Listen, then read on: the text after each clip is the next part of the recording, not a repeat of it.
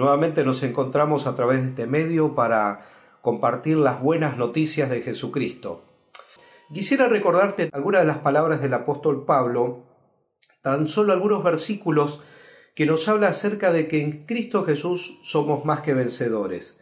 Y él tenía plena convicción en las cosas que decía, por eso que plasma en Romanos capítulo 8, verso 28, y sabemos que a los que aman a Dios todas las cosas les ayudan a bien, esto es, a los que conforme a su propósito son llamados, porque a los que antes conoció también les predestinó para que fuesen hechos conforme a la imagen de su Hijo, para que Él sea el primogénito entre muchos hermanos, y a los que predestinó a estos también llamó, y a los que llamó a estos también justificó, y a los que justificó a estos también glorificó.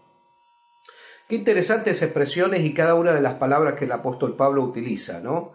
Nos justificó de nuestra antigua manera de vivir, nos perdonó, nos santificó para una misión y una tarea que hemos sido comisionados por Él. Pero es interesante cuando termina en el capítulo 8, eh, verso 30, dice, y a estos también glorificó. ¿A quién es esto? A todos aquellos que hemos creído en Jesús, a todos aquellos que hemos sido eh, renacidos en la persona de Jesucristo.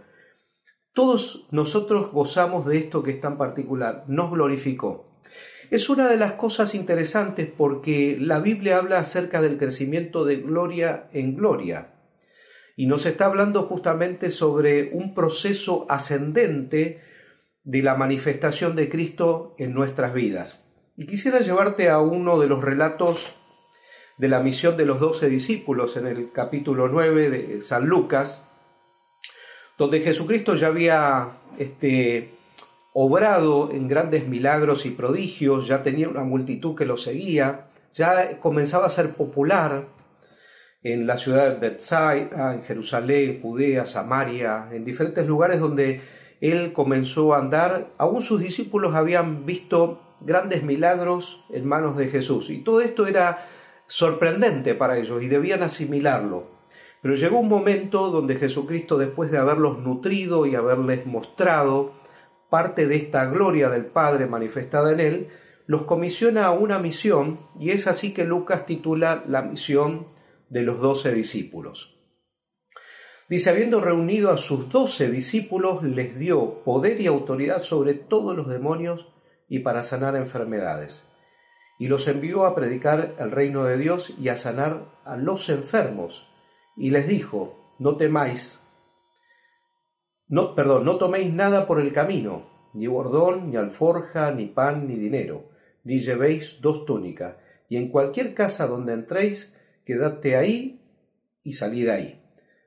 Y donde quiera que no, no te reciban, salid de la ciudad y sacudid el polvo de vuestros pies en testimonio contra ellos.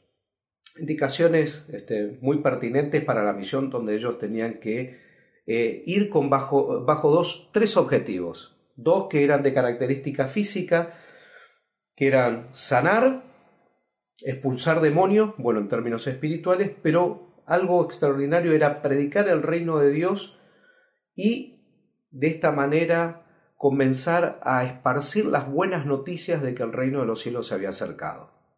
Ya habían sido comisionados y bueno, por supuesto que hay un relato intermedio en medio de esta secuencia, la noticia eh, terrible de la muerte de Juan, de Juan el Bautista que había sido decapitado. Y estas noticias de alguna manera no alteraban el plan y la misión que tenía Jesucristo.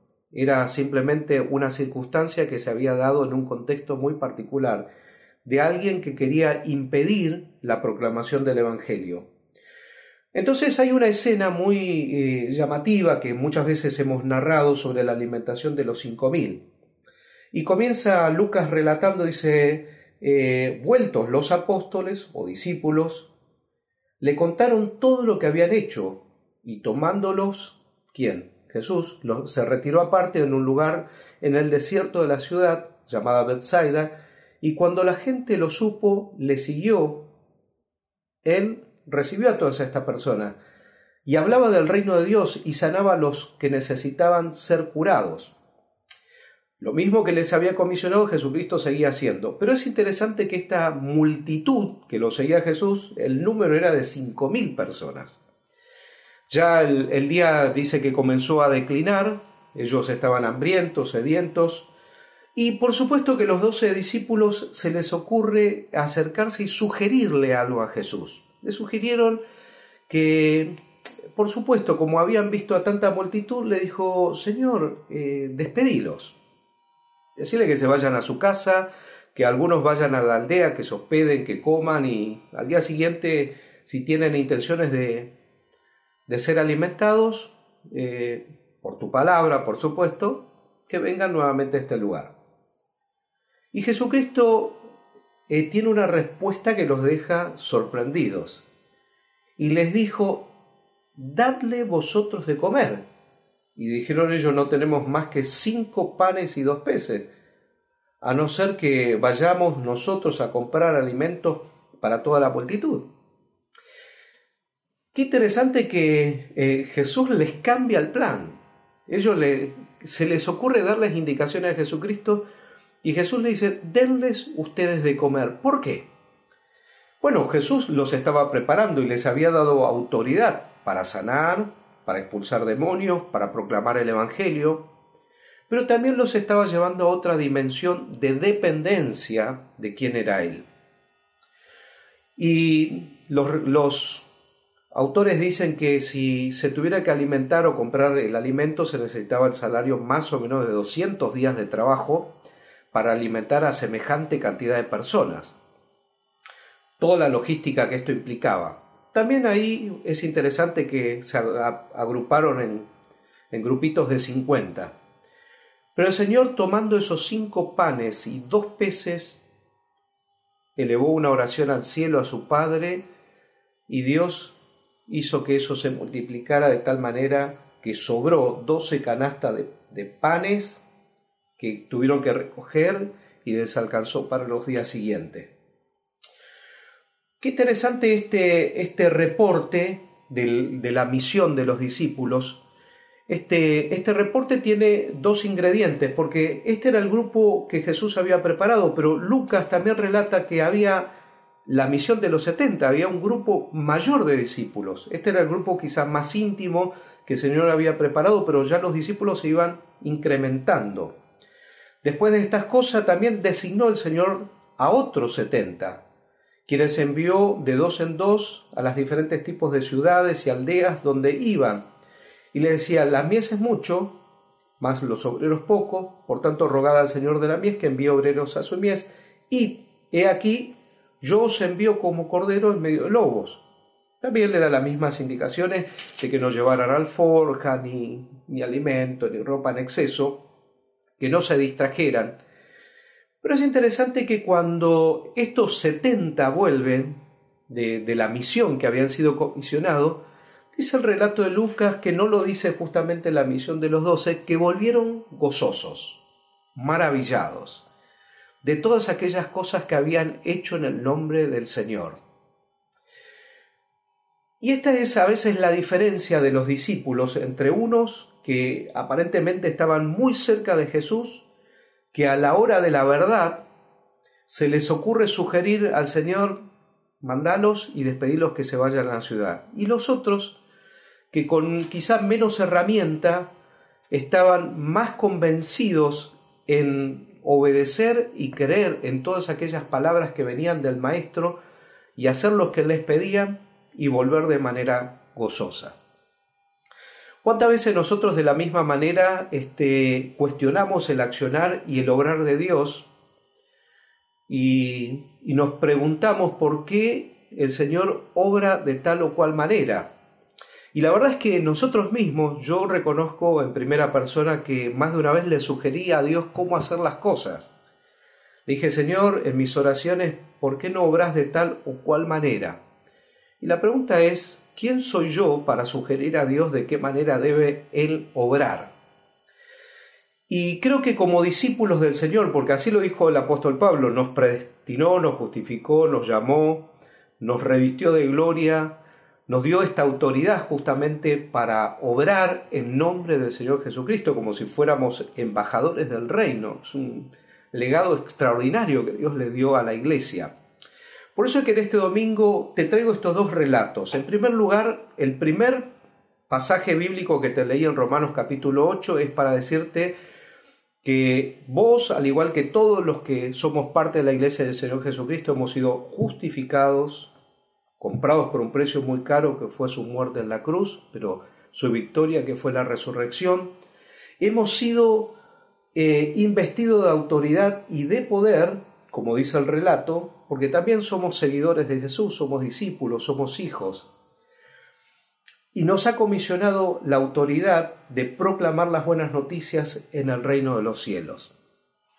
Y yo quisiera en este domingo eh, que nosotros podamos unirnos en esta autoridad que el Señor le ha dado a la iglesia para proclamar estas buenas noticias y levantarnos y volver, si tuviéramos que dar nuestro reporte, decir, no el reporte ante los hombres, ante las personas para gloriarnos nosotros, no, es para gloriarnos y gozarnos de que Jesucristo, el que está a nuestro lado, el que nos llamó, sigue teniendo la misma autoridad de seguir otorgando salud y libertad a las personas que hoy lo necesitan. De hecho, quiero leerte Jeremías 29:11 en versión popular que dice, mis planes para ustedes solamente yo lo sé. Y no son planes de mal, sino para bien. Voy a darles un futuro lleno de bienestar. Cuando ustedes me pidan algo en oración, yo los voy a escuchar cuando ustedes me busquen, me van a encontrar. Y siempre, cuando me busquen, de todo corazón. Y yo te invito este domingo, me encantó cuando el pastor el domingo pasado eh, nos pidió que nos pusiéramos de pie. Fue un momento muy emotivo, en casa nos, nos pusimos de pie y la verdad que nos emocionamos. Porque es interesante cuando a veces estamos eh, en diferentes situaciones a veces físicamente o interiormente o espiritualmente o emocionalmente decaídos, es bueno cambiar la actitud y ponernos de pie frente a estas realidades. Y frente a las realidades que nos tocan vivir, también es bueno ponernos de pie y tomándonos de toda esta autoridad que proviene del cielo, que es justamente hemos sido comisionados. Ustedes imagínense que Jesucristo hoy estuviera entre nosotros y nos dijera, nos reúne a todos y nos dice, les doy poder y autoridad sobre todos los demonios y para sanar enfermedades. Por supuesto que las enfermedades son transitorias y a veces nos, nos puede llevar hasta la muerte física. Y cualquier sanidad que se provoque en el ser humano siempre será transitorio porque nuestra vida es breve sobre esta tierra solamente se manifestará el poder y la gloria de Dios. Pero si nosotros necesitamos experimentar un toque y un, sacudón de la gloria de Dios que ha sido manifestado a la iglesia, hoy yo te invito, en el lugar donde estás, también que te pongas de pie y podamos en el nombre del Señor Jesucristo elevar una oración y pedirle a Él que descienda con autoridad sobre nuestra realidad.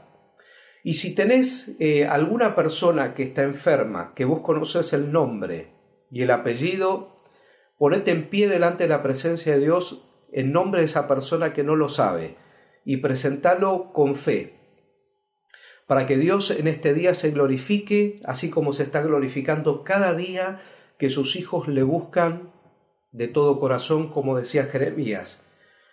Qué extraordinario, esto lo enfatizo, Dice, mis planes para ustedes solamente yo lo sé. O sea que ni siquiera nosotros que intuimos no sabemos los planes que Dios tiene. Si hoy estamos acá, mañana allá, si Él tiene deseos de movernos. Y dice, y no son planes de mal. Así que descartamos que los planes de Dios no son planes de mal, sino para nuestro bien. Y voy a darles un futuro lleno de bienestar, de cosas buenas. Cuando ustedes me pidan algo en oración, yo los voy a escuchar. Y cuando ustedes me busquen, me van a encontrar. Y siempre y cuando me busquen de corazón. Que el Señor te bendiga. Disfruta de la semana junto a Jesús.